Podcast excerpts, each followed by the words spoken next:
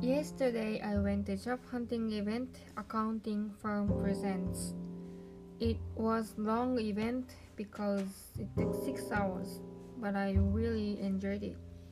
Accounting firm I went to yesterday is my first desire.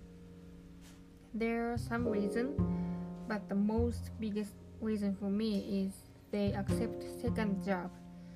Usually Japanese company doesn't accept second job because they want us to focus on job. And I've been always thinking I wanted to do second job. So it's perfect for me. First time I knew company does lots of things for us to catch our attention because they want people, especially women.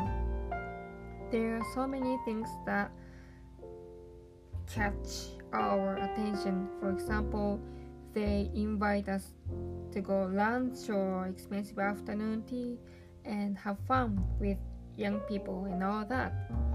So I was like, I'm not the one being involved. I will always be careful not to be. Usually, I'm not a careful person. I, once I decide something or get interested in something, I go for that.